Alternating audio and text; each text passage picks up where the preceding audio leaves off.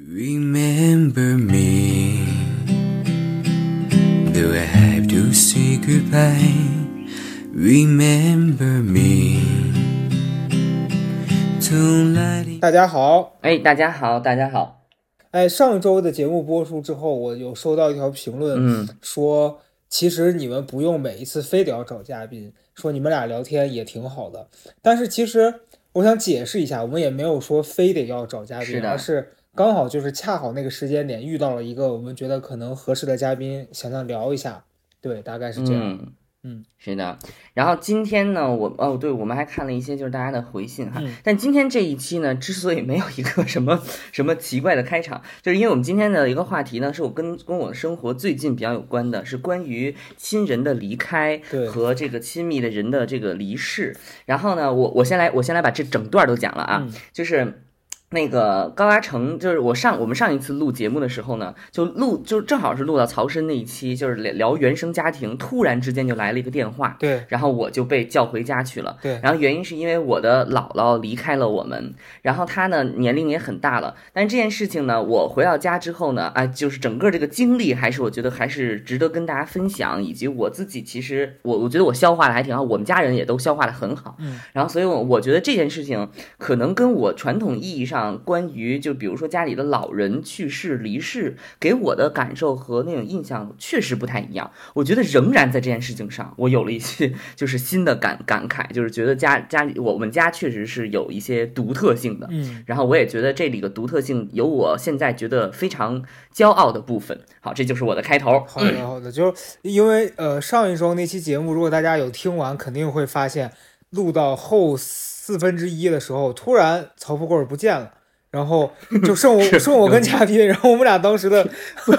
你你知道有一个评论说，怎么录着录着感觉仨人变成两人，不是感觉，他就是俩人。因为他接了个电话，家里那个姥姥去去世了，他就得立刻对对离开。然后我们俩当时也很手足手足无措。我当时和那个曹那个曹富贵，我们俩真的是手足无措。然后后来我们俩说怎么结束呢？就说那不如就咱俩就是呃凑合聊一聊吧。我那一天，我跟你讲，呃，我先跟大家介绍一前情啊，因为大家我不经常在介绍我的家庭嘛，因为我我大多数的生活时间是跟我妈妈那边去一起生活，是我小时候就是我姥姥带大的，然后呢，这个这个这一大家族呢，就是都是我姥姥的战果，就是她生了有呃应该是有九个孩子，嗯然后后来长成人的一直就是我能看到的，一共有七个，所以我妈妈是排行最小。我从小就知道他们家人特别多。然后呢，我我姥姥岁数也已经很大了，所以今年是九十呃虚岁的话九十八岁，然后是九十九十七九十六，呃九十八高寿哎，九十八岁。很高寿，而且你知道他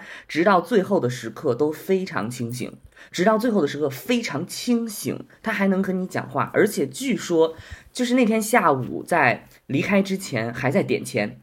确实，我觉得，我觉得确实也是有一些人格人格性格在哈，就是因为正好是我那天家里人去给他送这个生活的呃生活费，然后老太太还在那儿点钱呢，然后然后到下午的时候呢，就是比较比较就是平缓的度过了这个阶段，就最后的时刻。然后我妈给我打电话的时候，我我我大概就知道啊，因为因为我妈这个这个语气有一些波动，情绪波动，我说好，那就立刻走。所以我回到家的时候是一个我花了一个小时的时间回到家，但你知道我们家人除了我以外的所有家人都在四十分钟之内全部到齐了。嗯你知道，就是整个这个家庭，他们的关系还是很近的，嗯，全部都在很近距离，不仅是就是呃就是关系上的近，而且距离上也很近。然后这件事，你看这这第一个点，我就回去之后，我没想到我是最后一个到的。后来我一想，我也应该是，我确实应该是最后到，因为我最确实是住的最远，我住在通州，呃，不是，我住在朝阳。你想，我们家在那个南二环，我家住朝阳，这都算最远的了。所以我们家的我我姥姥的儿女啊、女婿一大家子住的很近，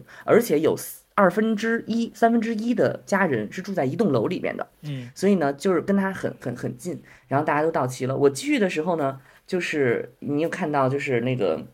呃，老二姨啊，什么姨们呀、也都已经陆陆续续的从那个楼口里面出来透透气了。那我感觉好像就是今刚才应该是就是完完成了一些过程。然后我进去的时候，我当时心里真的是，真的是是真的真的是骂脏话。我心我说这他妈怎么弄得这么快呀？你知道，整个这人都收拾完了，就是全部都已经装装好了，然后有一个袋子会会封起来，然后你是看不到这个脸的。说是已经穿好衣服，什么都已经弄好。我说怎么怎么这么快？等于我是就是没有看到最后一面这个样子。嗯，然后呢，我就去问了一下，你知道吗？就在这一天之前一周，我还见过。我就是那一周的时间，我说我必须得要回去一下，因为我已经很久没有见我姥姥。我虽然人在北京，但是我三个月回一次家。然后她呢，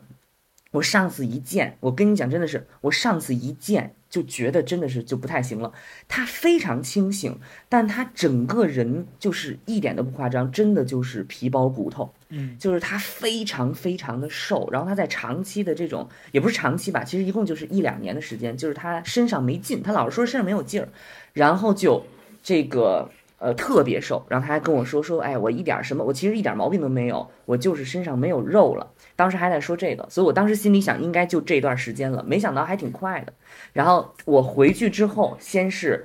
看到他们动作特别快，然后我们就开始招待亲戚，一两三个小时时间，我们就把送把人送到了殡仪馆，然后当天晚上我们就摆桌吃饭了，然后第二天就开始大家这个轮班去上香守灵了，就速度非常快。所以上周的时间，哇天呐，我简直整个那个作息也乱了，然后那个就是什么还得排这个事儿排那个事儿，就特别的繁忙，感觉大概这就是这么一个状况。哎，那那姥姥她是因为后来身体呃生什么病吗？还是就真的是年纪太大了？你刚刚说那个哎，我觉得对，我觉得你说的这个就一下就切中了这要害，嗯就是我我觉得我姥姥真的是很有福气，嗯很幸运，很有福气。而且我一直在跟我家人，我们家人也一直在说，你真的想不出来一个老人还能有比这更好的结果了。嗯他没有生过任何病，他在这是。我跟你说，他从从来他就没生过病，他从来就没住过院。他住过一次院，是因为他眼睛要做白内障手术，那个时候已经八十六岁了。哦，要做白内障手术，然后做白内障手术呢，人家做身体检查说这个老太太身体一点毛病都没有。然后呢，他要做白内障手术，我们基于他高龄，所以我们给他那个那个那个那个留院看一下，所以就是这么点事儿，一点事儿都没有。然后他整个最后的这个时间阶段没有病，没吃药，然后也没有什么什么，更没有去医院，完全都没有。而且他整个身体上没有不舒服，你知道吧？他只有累那种感觉，他就一直说我就是累，我就是困，我就是想睡觉，所以他没有那种我这儿疼，然后我那儿难受，我吐，没完全没有这些问题。然后最后你想那天下午的时候，他还在点钱，所以到最后的时候他是就是就很清醒、很平静，像睡觉一样，差不多大概。但是据说还是有一些就是生理反应。但但是我是觉得，就是从听感上来说，一个九十八岁的老人，他就是你你说瘦啊什么的，就虽然我家里没有经历过说有有人活活这么大的年纪，然后我肯定没办法去观察他是一个什么样的，但是听起来其实他，我觉得正常人经过那么长的时间，你身体一定会有问题，所以他说什么累啊干嘛的，那是应该是一种正常的反应吧，就像机器用久了之后的那种。对嗯对，就是他的那个消化系统已经开始不工作了。对，然后后来有一段时间，就是老人，就是我在我姥姥身上观察的哈，就老人他在很老的时候，他虽然意识是清醒的，但是他的机能会一个个的退休。他最开始出现的问题就是，我也是最明显的问题，就是不吃饭。你记得吧？我那时候说他不吃饭，嗯然后呢，他就说他咽不下去，他老是说咽不下去，因为我家里人不懂，你知道吧？我家里人可能不太懂，一直在说啊，这饭有什么问题？有什么咽不下去的？但是我其实是 对我其实是比较知道，这个就是那个小脑小脑中枢神经和他吞咽的那个肌肉的配合逐渐在失灵，嗯，所以他老是说我想咽，但咽不下去，因为那个不太能工作了。但是这个这个事情呢，也没有持续太久的时间，因为瘦，我跟大家讲，就是老人瘦就是最有福气的。我这个时候可能就要要说一些我的个人观点，真的，这个瘦啊，在我姥姥，我姥姥说的也特别对，说没有熬头，我觉得也特别对，就是你到最后的那个阶段，你身上没什么油了，没什么肉了，你不会长时间的在那个地方去煎熬。那我们看好多就是我为什么说我姥姥比较有福气，也没有给家里人添太多麻烦，也没有给自己找太多痛苦，因为她本来就特别瘦，她那个一共才七十来斤，我估计到最后的可能是四十四十五十斤吧，最后可能是四五五十斤的样子，很瘦，你知道吗？然后那个，我跟你讲，就是皮包骨头，就是纯纯的皮包在骨头上。嗯然后您能看到，就是他的眼睛可能到最后比较浑浊，然后头发呢是那种比较干枯的，然后还有一个衰老的体征，就是他的那个头皮，它会有很多白皮，但是它就是你知道他的新陈代谢跟不上了，指甲也长得很慢，但是这一切就是说他身体上的这种衰亡，你是可以肉眼看得见的。嗯但是他的意识是非常清醒的，就是你就是有有人人变老两种嘛，一种是你意识逐渐模糊，但你身体还很健康，嗯对吧？但你这种就是阿尔兹海默症，你看到很多老人给家里人带来特别大的负担，因为他整天都想要什么回老家，他以为什么，然后天天找找不着，他腿脚也没问题，就是他脑子不清醒，这种很痛苦。另外一种痛苦呢，我觉得就是你就是这种，就是你人很清醒，但你是看着自己的身体逐渐在死亡，真的是逐渐在死亡，嗯你的指指甲不会再长了。我有嗯一个问题想问你，就是这件事儿，呃，首先第一个问题啊，第一个问题是，这是你自己家里的就是比较近的亲属，是第一次遇到这样子就亲人离世的状况吗？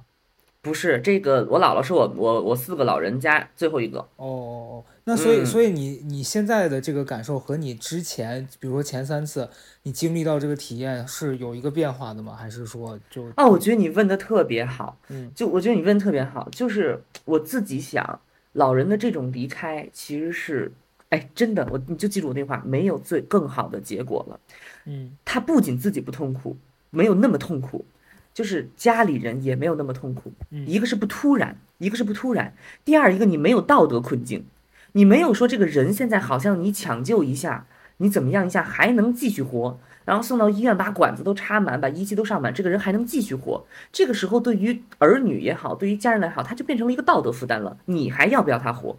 嗯他之前没有，他之前他关键是他没有病，你没得治，你知道吗？嗯他没有病，他就是寿终正寝这四个字，他就是瓜熟蒂落这四个字，他就是走完了这个生命历程，谁也无法再扭头了，包括现代机器和手段。所以我们的心情没有那种说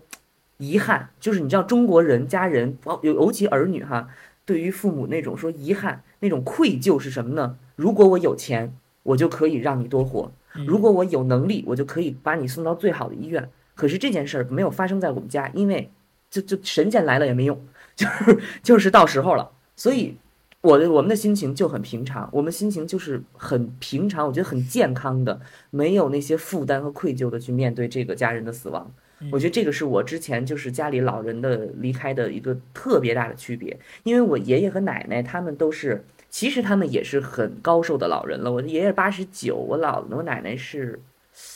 也是八十九啊，对，就是这样。然后呢，哎，我我爷爷是九十三，我奶奶是八十九。然后的话，他们是到最后的阶段，可能有那么半个月的时间或者一周的时间要上机器，要插管子，要送医院。因为他是有一个病症在的，比如两个人都是肺衰竭、肺感染，那么只要有病，在现在这个西医也好，什么也好，他就有的治，有的治。你你家里就牵扯一个问题，你努不努力治，你要不要治的问题。是嗯，所以当时家里人就是觉得，哎呦，好像我们没有更尽力，好像我们没有，而且呢，老人在最后的阶段呢，你没法知道，就是这种老人，你没法知道他的意愿是什么，因为他身体已经停滞了，他的意识已经模糊了。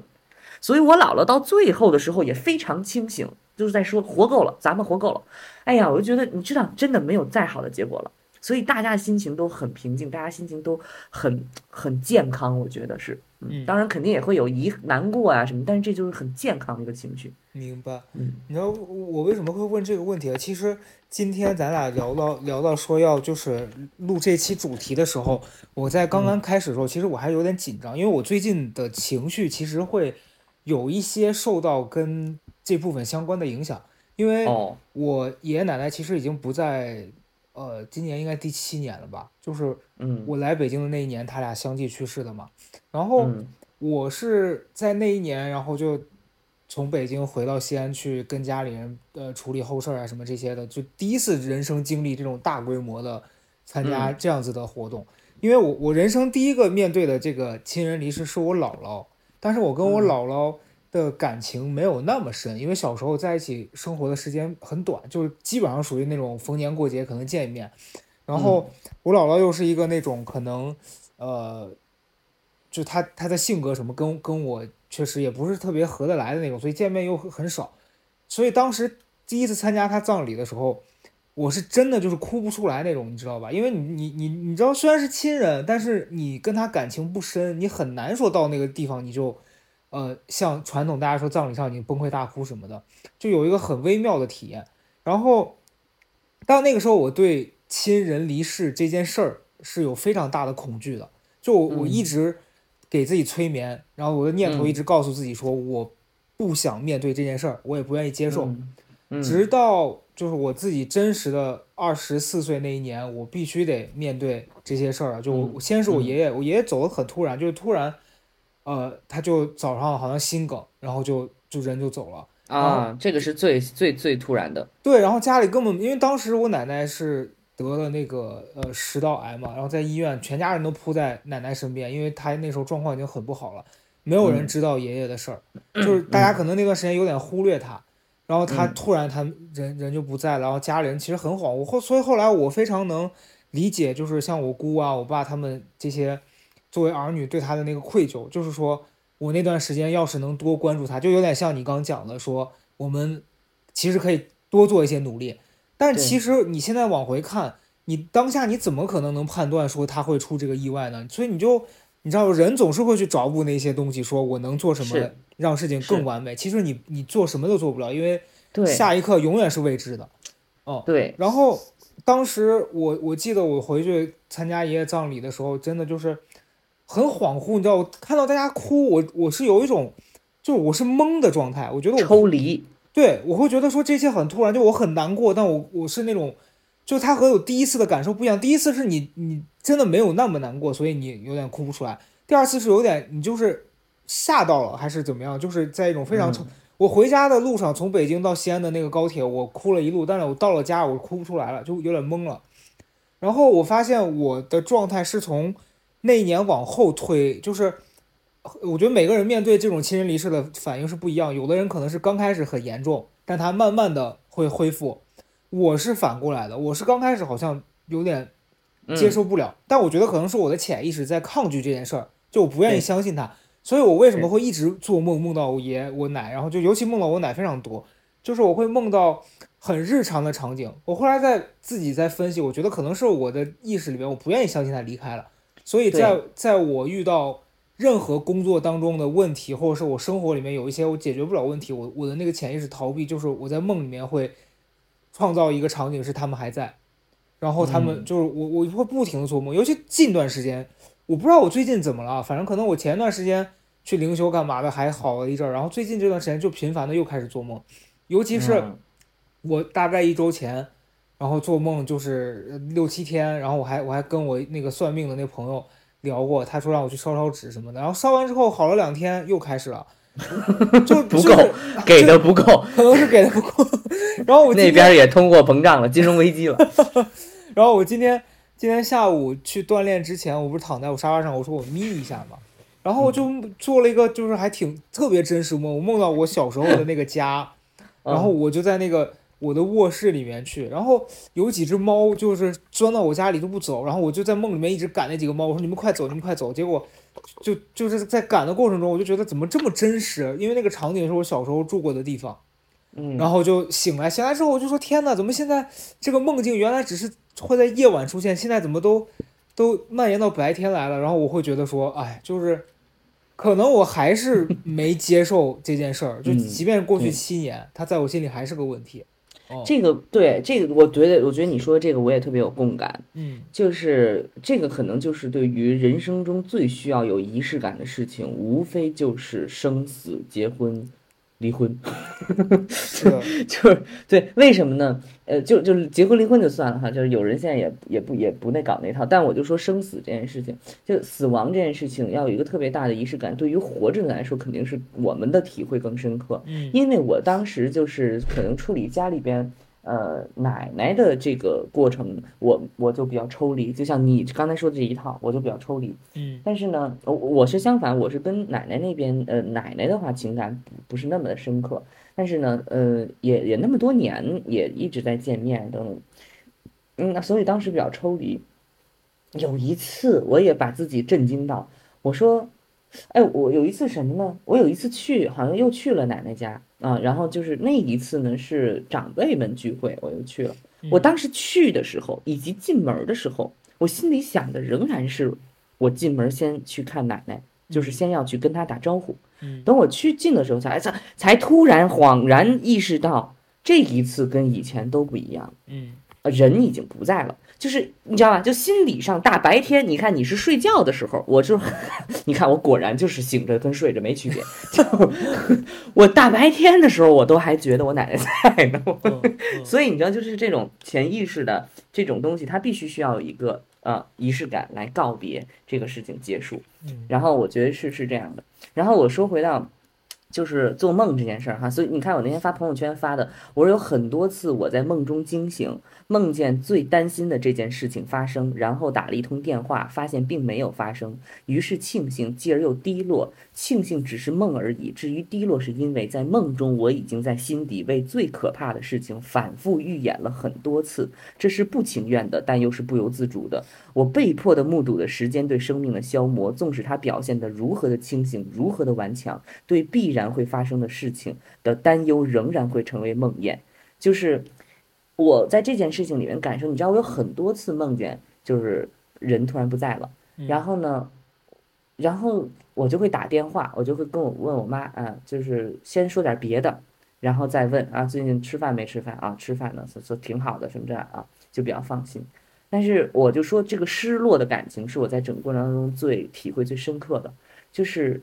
人的离开，这个老人的离开，尤其你眼看着他正在按照一个生命的节律走向死亡的时候，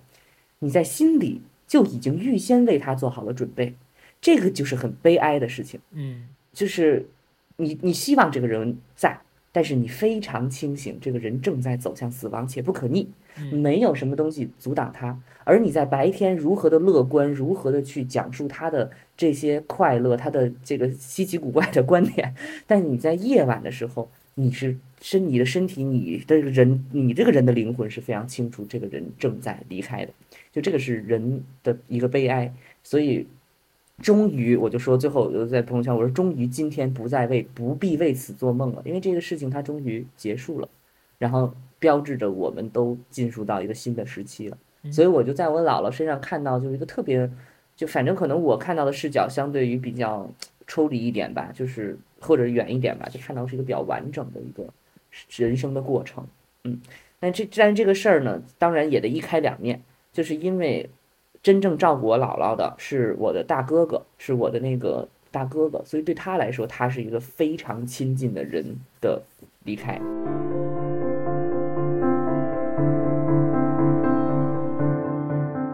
其实近两年我会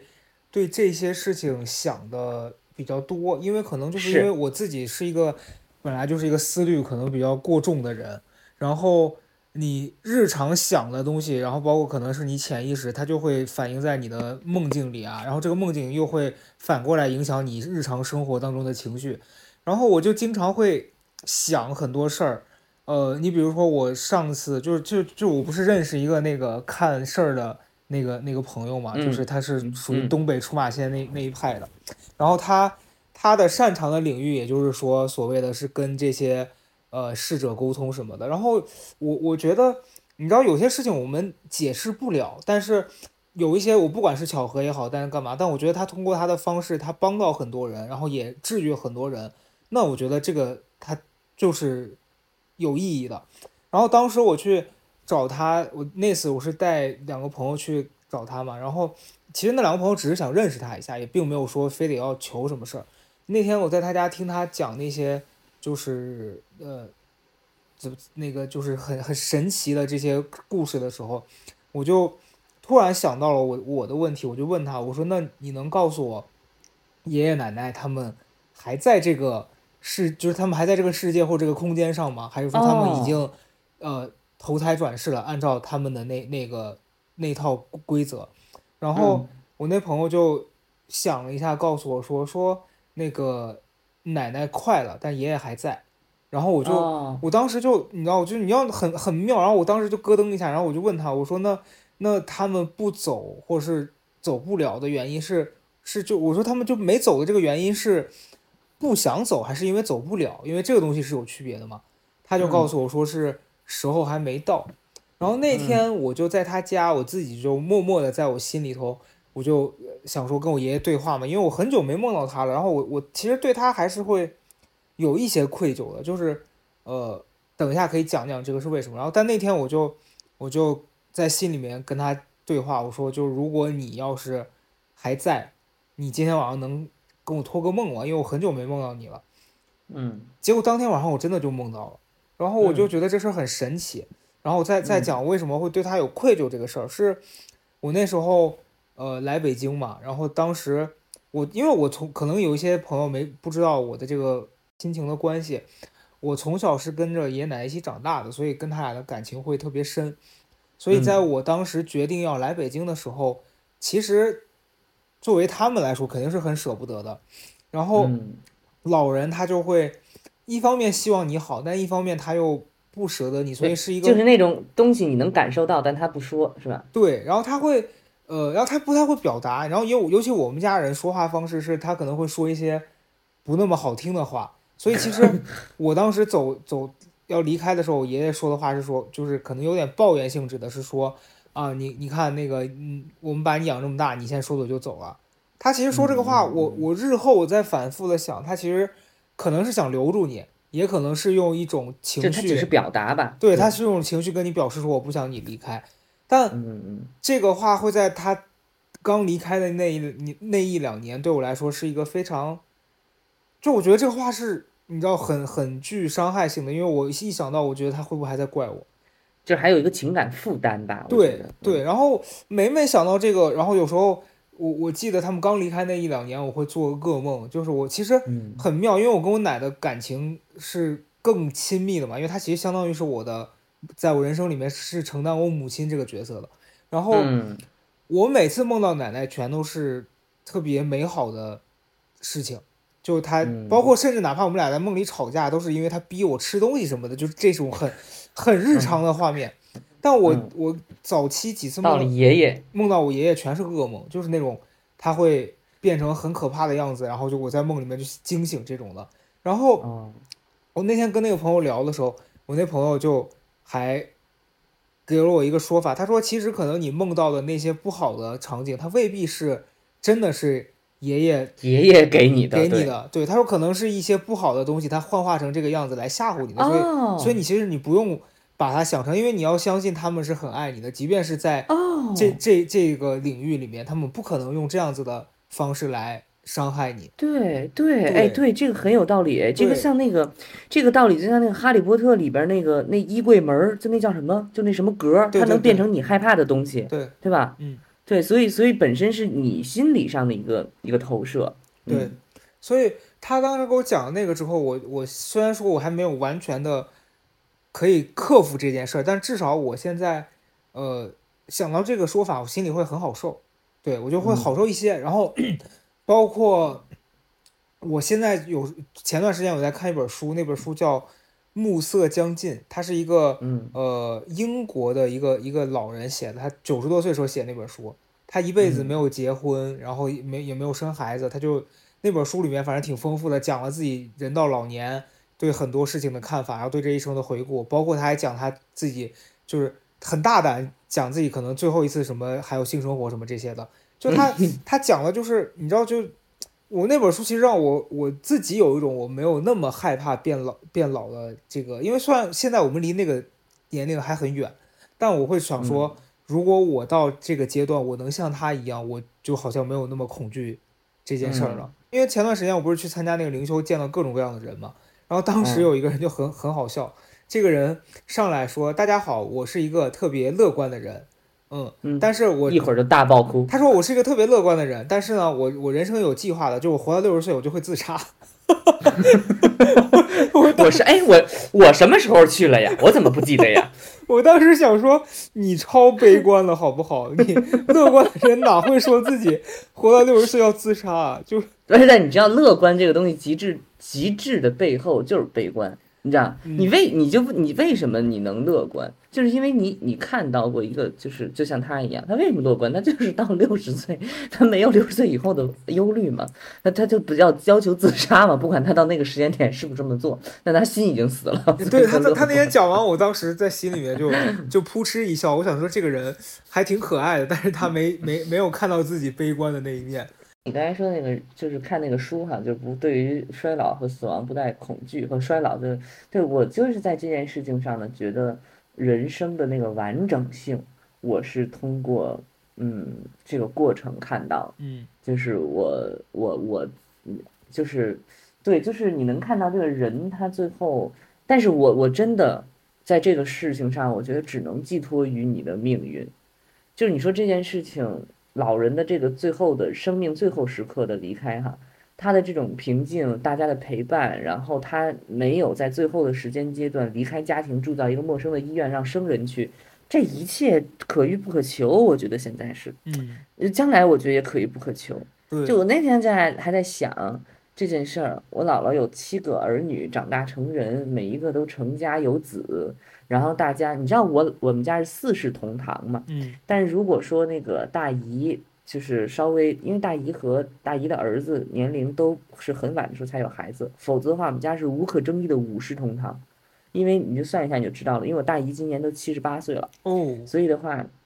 对，所以她因为她很早的话，就是因为你想想她是七十八岁，但是我的那个大舅妈的呃孙女儿今年是二十岁，就是管我叫舅舅的那小女孩儿就二十岁。嗯那她她过可能过上四四年五年，她也会有自己孩子。那我我的那个四五年之后，我大舅妈就四世同堂，但我大舅妈其实才七十吧，所以所以对我们家庭来，我们家有点像南美那种家庭，就是大家结结婚都很早，就 Remember Me，你知道吗？那 Coco 就大家都结婚很早，对，所以就很早就可以看到一大家的滴哩哒啦一大串所以我就说我姥姥的这种幸福的这种晚年的这种结构哈，可遇不可求。它真的这个东西跟你个人嗯知识没关系，我姥姥不识字儿，然后跟你的就是成就没关系，她是家庭妇女嘛，她没没有任何什么社会成就，然后跟你的这个什么什么性格，听说老了年轻时性格也不太好，嗯，就是这些都没关系，你知道吗？对，所以我觉得这事儿就是可遇不可求。但我在这件事情上，你就觉得心里还是很欣慰的。好，我接下来要讲的一个 part 就是中国式哭丧，好，你讲，就是特别牛。我跟你讲，特别牛。我原来我跟你讲，你看过那个就是什么那个中国的那个电影儿，农村什么城市的电影儿，它不哭丧嘛，哭得特别浮夸嘛，对吧？嗯，还有人找丧事大人再过来假对哭，有个职业，丧事对丧事大办嘛，我之前一直都觉得很鄙视这种行为，嗯我之前一直觉得你们这种场表演，但是这一次我完全从我的家庭当中看到了这个表演的合理性，就是就是当时就是比如那个人来了嘛，人家收收人的来了，就把人要送到殡仪馆。然后我们家的热火朝天的在这边招呼亲戚什么这那的啊，也没有呼呼啦哭，也没有，就基本上大家还是哎这还是挺热闹的。你不知道以为是办什么喜事儿呢，确实是这样，确实你看上去就是喜丧嘛，嗯丧事喜办嘛，你看上去就喜事儿。然后呢，这个人就来了，说，然后我们的亲戚就说，来来来来来，里边里边人在这儿，抬抬出去，抬出去，好，抬都都都起开，都起开，让抬出去，出出门出门走出门，刚一出门，你听楼道里有一声刺破青天的那种啊，然后开始大哭，大尖叫大哭，然后整个这一团人。就是你想，你想这个阵仗有多大？就是全部都是自家人，还都没有家里外边的人，就好几十个人跟在后边，哇的哭啊，然后这些人啊什么的，然后，等这个人被抬上车之后，梆，刚一关门儿，这个这个基本上这个哭声就歘戛然而止，就所有，然后然后我的那个人儿就是在前面还在哭什么这那，然后刚一走，行行好，怎么上车？你们怎么走？我就说天哪，这收放也太快了。嗯，然后好，至此为止，这一场整个它是一个带有情绪宣泄性质的表演，它是一个带有表演性质的情绪宣泄，毋庸置疑。但是为什么我说这个整个这个经历消除了我对于中国式哭丧，尤其是老喜丧的这种呃这个鄙夷？原因是因为整个这个过程就是。你你结合整个这个死亡过程和人的这个过程，你能够感受到家人对老人是没有愧疚的，嗯家人对于这个生命的这个整个的完成阶段，他是完成了他的义务和责任的。然后，一个老人在家里边能够有这么长的时间，他的离开理应被所有人知道。如果你没有这种形式，你没有，因为你要截图结合就我们的环境嘛，对吧？你你也不办那种大型的葬礼，你也不可能去发讣告。你一个普通人的离开，你怎么能让邻里在当下就知道？你怎么能让所有的人都知道这个人寿终正寝？这个家庭因为这件事情在一起忙活，你只有这种方式，你没有其他的方式，你不可能一个一个敲人家门儿。特别 peace 的，特别有涵养的说说这件事儿，嗯，就是你只能以这种形式，它实际上是一种宣传，它实际上是一种表达，但这种表达背后其实是一个相对就是说平静的，然后好就是相对好的家庭的这种模式，或者是这种老人的离开，他们有这种希望被别人知道，我们把这个生命的历程帮他完成了，就是我觉得是这样，所以我我。对，所以我觉得整个这个过程，我觉得是特，我一下特别理解。哎，但你这个角度我还是第一次听说。就你刚一开始要讲的时候，我想到我我的一件事是，我当时姥姥不在的时候，我跟我的那些表姐啊、表哥，然后因为其实我家的这些事儿讲起来也是非常复杂，就是一个这种八点档的大戏，你知道吧？就是很 很错综复杂。第三调解室，我就我就不一一赘述了，老娘舅。然后。呃，当初我去参加这个这个这个葬葬礼的时候，也是，就我当中还是哭了。前面虽然讲说那个什么，但是在那个呃告别式的这个环节，大家都哭了嘛。然后我在告别的时候看到他躺在那儿的那一刻，你还是会有一些呃，因为那是一个亲人，然后就哭了。但是哭完我很快也就收住，因为你就发现情绪就就那么点儿，已经已经消耗殆尽。然后回程的路上的时候。我就觉得参加这种活动，我也是第一次，就应该是大家表现的比较严肃吧，对吧？然后我就发现我表姐已经开始在跟那个表哥在打闹了，就开始俩人就已经开始开玩笑了，在那边就是互相打闹什么什么的。对，然后你就觉得很不适宜。我就觉得，哎，你俩怎么就是能抽离的这么快？然后我我那个什么，当时我记得应该是我三姨还是什么，就开始说他俩，说说你俩，你看看人家，就意思说你看看阿成，人人家。才像这个样子，你看你俩，这姥姥刚没，你俩这是这样。但是你知道那个时候，我就我我以为是他俩的问题，但后来直到我在参加别人的这些就是类似的活动，我发现好像这是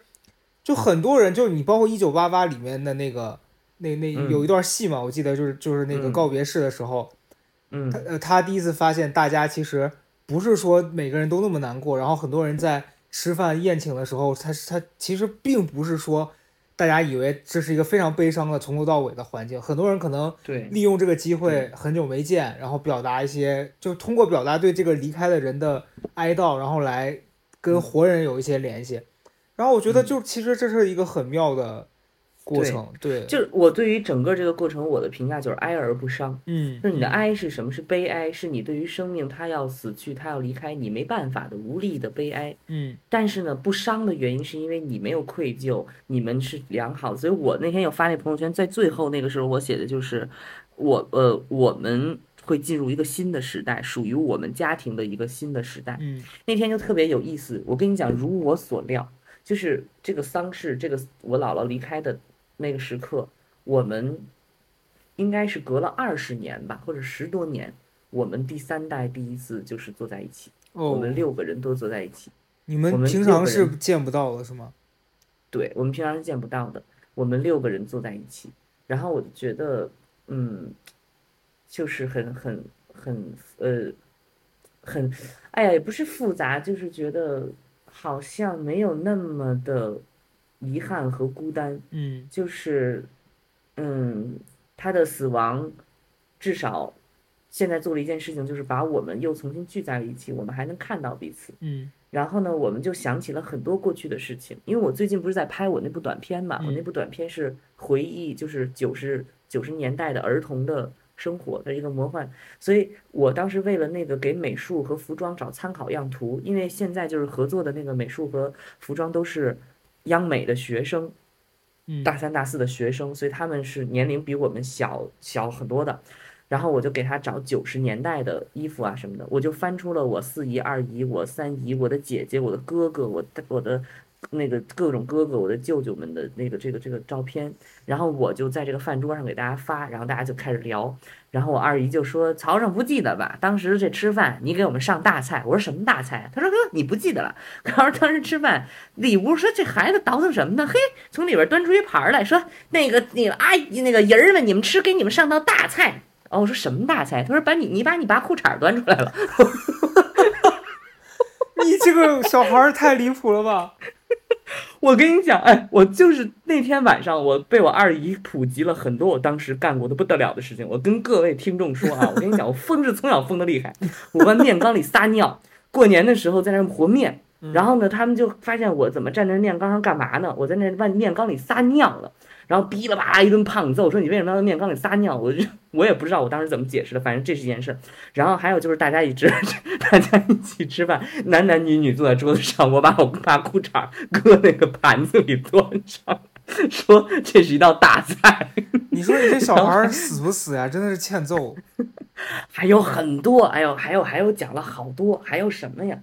好像是去我四姨的新房家里边往那个大衣柜里钻。然后所有人都走了，找不到我。然后外边鸡飞狗跳的。然后我从大衣柜里出来，哎呀，反正很多。然后我们就想起了很多这种事情。但那个场面的话，你真的是你感受不到这是一个丧事，你感受不到。我觉得这就是最好的一个场面，就最好结果。就是就是呃，老人的离开，他应该是一个开启，开启的是一个全新的时代。就这个时代应该是大家重新坐在一起的时候，可以平静的面对这件事，并且。带有着某种连接的去看待彼此，然后呢，我可以举个例子哈，就是为什么我说这哭丧哭喜丧这个事儿，我现在觉得能接受它，我觉得它是有它合理性的。嗯，相比于我姥爷离开的时候，这个场面就健康的多。我姥爷当时的时候是一个比较复杂的家庭状况，那个死亡带来的是非常压抑的气氛。嗯，没有人会这样去处理，没有人会，就是没正常的人都不会这样处理，就大家当时很压抑，因为当时家庭关系很复杂。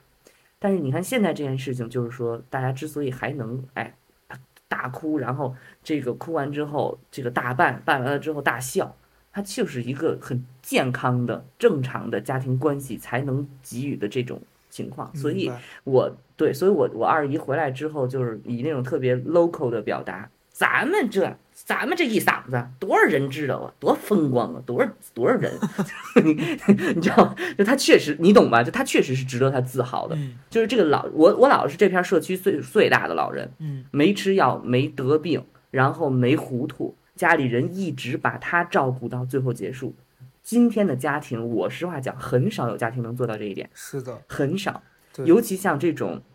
我们现在家庭支离破碎了，这也不是那种，就是你你想我是跑到这边很远，你如果说一般很多家庭，你就是天天南海北嘛，你儿女又不是很多，你要你你且别说关系不好，你如且别说关系不好，如果关系关系好，你也得各奔东西，能够做到这一点的家庭很少很少，所以我觉得这个是我对于整件事情我们这个家庭的一个，我觉得是一个值得去自豪的事情，就是我们还是在一起。把这个完成了，对，嗯，所以我就说特别像那个南美的那个，就是你像那南南南美的那个，我知道我知道，就那个《寻寻梦环游记》里面的那个，对对，那《寻梦环游记》那老太太不是他们一家的人全都全都那儿围着吗？对，就是大家也也看咱没工作，然后大家围着。我你刚前面讲的这段，我想到一个事儿，就是呃，因为首先我爸是会听咱俩这个播客的，你知道，就前段时间我因为我之前之前那个 你。之前那个旧播客就呃旧播客，就小高的岛的时候，我爸就每期都听。然后呃上次有一次咱们俩开了这个新的之后，他还专门问了我一次，说你们那新的叫啥名字？我要搜一下。可能我觉得他可能也会每期都听。所以今天聊到这儿了，我觉得其实有些事儿顺着跟大家聊，可能我觉得我爸也会听到。那我就专门就是这段可能也为他而讲，你知道，就是八倍 神经病啊！只是是这样，就是。你你知道老人离世对于很多中国的家庭来说，就是我我看到很多这样子的场景，是老人不在之后，家里可能像他们那一代，咱们这一代大部大部分都是一个孩子或两个，他们那一代就可能有你像你家七八个，我家大概四五四个，然后老人不在之后就会有这种，嗯，他们兄弟姐妹之间联系就变少了，或者有一些甚至反目了，然后我家的情况就是我爸跟我姑。中间会有一些矛盾，啊，然后我我之前就是我以前我会特别不理解，你比如说刚开始爷爷奶奶不在的时候，我回家看到他们俩，啊、吵架干嘛干仗，然后我就会特别的愤怒，就是我会觉得你们俩为什么这么不懂事儿？你们俩为啥就是要、要像小孩儿一样，这这就两个快六十岁的人在那边打仗，就很很让人不能理解。但是这两年有的时候我想到这个事儿啊，我必须诚实的说，我也没有说为这个事儿很苦恼，因为毕竟我不在跟前。但是偶尔想起来之后，我会觉得他们可能也有各自的苦衷，就是每个人其嗯。实被一件事儿困扰的时候，可能大部分困住他们的不是真实发生的事儿，就是困住他的是曾经有一个当下那个事儿伤害到他了，他就那个事儿嗯。他过不去这个坎儿，所以他每当遇到点儿新的问题，他或者甚至当下啥事儿没发生，可他就是害怕，他就会把自己拉回到之前的嗯那个受伤的当下。陈陈芝麻烂谷子嘛，对家庭不都这？所以我会觉得我爸跟我姑之间的矛盾，可能我现在你知道，就我我必须跟我爸讲说，我也不会想去插手你们俩之间的事儿，因为这是你们俩自己的人生。但是，我每次想到你，你他们俩因为这些事儿会到现在可能闹到不说话啊，或者是还，你知道，就我家有有个这种类似相亲相爱一家人的群，我爸还退群了，也、嗯也不也不进去。然后我我上次跟我爸聊，我说你能不能进群，然后我爸跟我说。啊、我不想进群，就是进群跟他们聊，嗯还不如听你播客了。我当时 感觉压力很们家就很大。我们家没有退群，因为我们家没有群。不，哦，我们家经常经常经常嗯经常撕吧，嗯经常撕吧，我太了解，经常撕吧。嗯你别看这会儿又嘻嘻哈哈了，过两天又不定因为什么事情撕吧起来了。我不跟，哎呀，很常见，这这家庭就是这样。对，所以说我想说的是，就有的时候我真是觉得你你知道就。为什么我有一个疑问啊？是为什么？就是你你经历了老人离世这件事儿，很多人会有一个反思，是说我当初为什么不能再对他好一点呢？或者是啊，大家在哭的时候就遗憾说啊，我当时为什么没再尽全力让他更开心一点？可是现在面对活着的人的时候，你却不做哦这件事儿，就是这这，哦你知道这是我的一个困惑。然后嗯难道非要等到对方不在了之后，你会后悔说，哎，当时他活着的时候我不在？就我就觉得你知道人很奇怪的，就你看不到当下的事儿，非得要等到这个事儿过去了之后，你开始后悔。所以我希望，不管是今天听这个节目的朋友们，还是说我爸本人吧，就是听到这个，可能我不知道对不对对你们有没有帮助啊，但是可能自己可以去想一想这个事儿，就不要。我是觉得人生越少的这个后悔越好，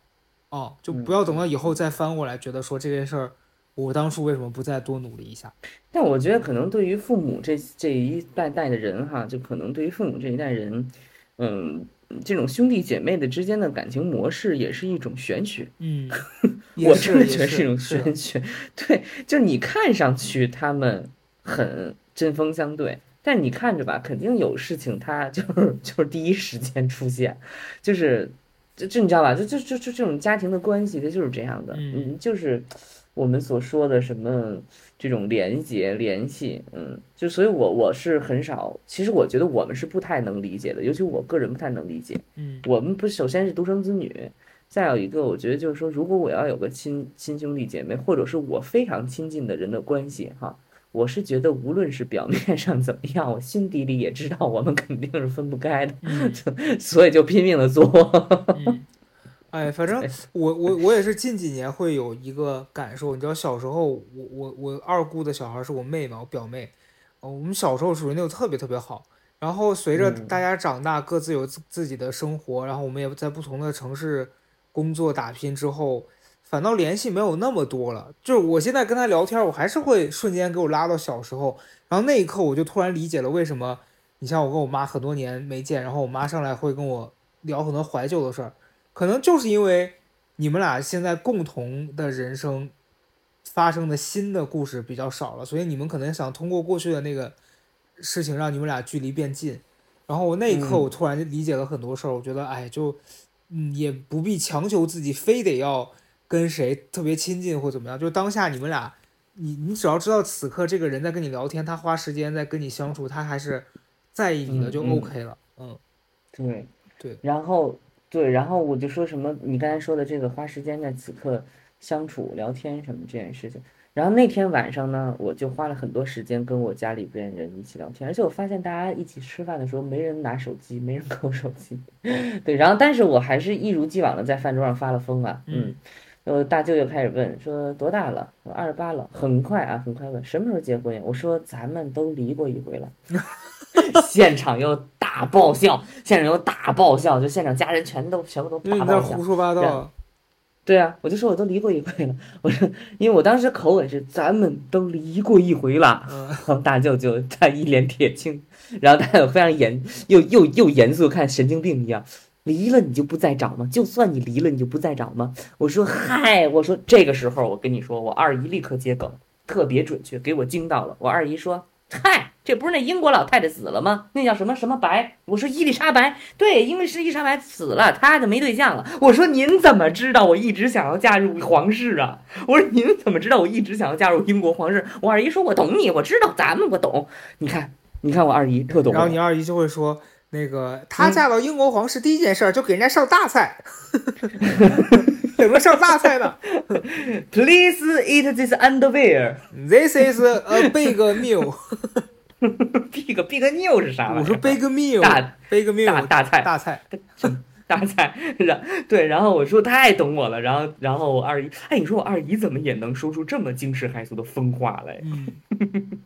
说告诉说我我要我要跟伊丽莎白搞对象，嗯，行了，然后的话反正就是，然后这个事儿就反正反正在当天也在说疯话，就糊弄过去。但是我们这样还是分分了很好有很多的交流的机会。然后那天呃晚上的话大概就结束了嘛，我就负责就最后的阶段，然后我就在那儿偷偷抹眼泪，我就在那儿静静哭泣，嗯因为我一边在写东西一边在静静哭泣，但是我也没有什么特别大的这种。你要说如果说整个这个过程当中，我觉得让我觉得伤感的东西是什么？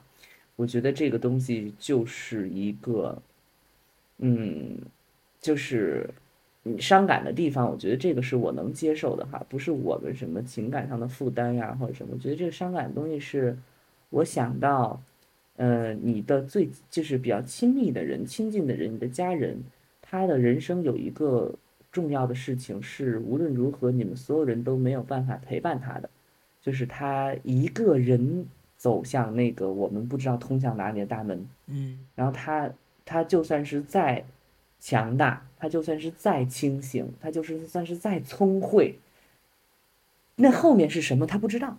那后面是什么他不知道。然后这个东西我觉得是我我们比较伤感的，就是我觉得我一想到亲近的人，他要自己面对这件事儿，我觉得是很还是悲悲哀，我觉得还是悲哀，就是我们没办法。我觉得这个是我什么。然后结束之后，我也还是跟我大舅交流一番。你知道我大舅灵媒吧？嗯也是进行了一一番关于人的这个魂魄这个问题的交流啊。他也他也说的，就是说什么人他可能不会完全的离开啊。就当然是我也很我也很不好说，我说我是无神论者，我只是一个讨教心态在听他讲，人不会完全离开，他会在多少多少天会回来，然后包括他最后怎么怎么样什么之类的，反正大家讲一下这些。所以反正整个这件事情还是挺有。还是挺有嗯经历的吧，然后每一个环节在意料之中，又有一些格外的情感或者是感受，嗯，我觉得挺完整的。嗯嗯，我我我完全能理解，因为对于我来说，呃，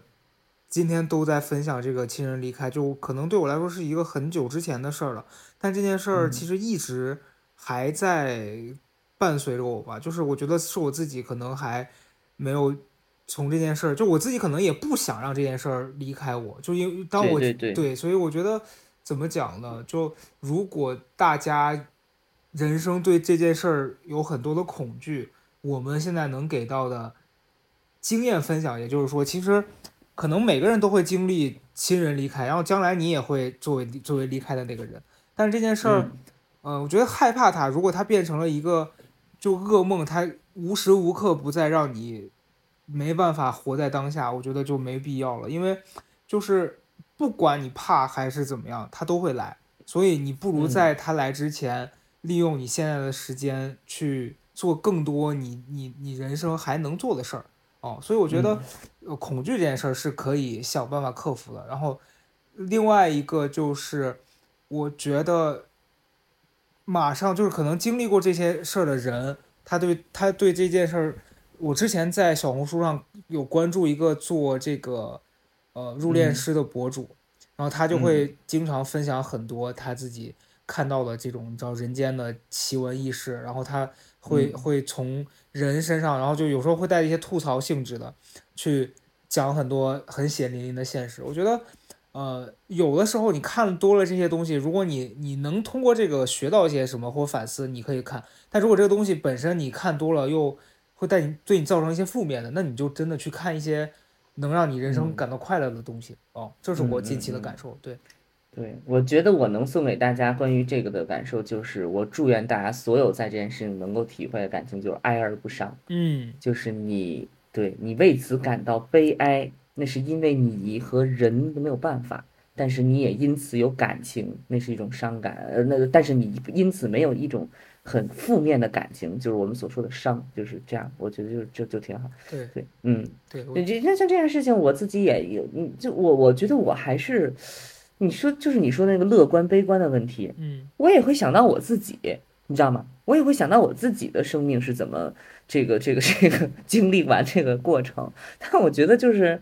好像我的乐观就也是从这个问题来的。嗯，那你想一想，可能最后的结果你完全没有办法预计。然后我刚才说可遇不可求嘛，然后你也你也知道这个结果可能就每个人肯定都要面对这个，对不对？就像那那句名言说的，我们没有人能怎么样活着离开这个世界。对，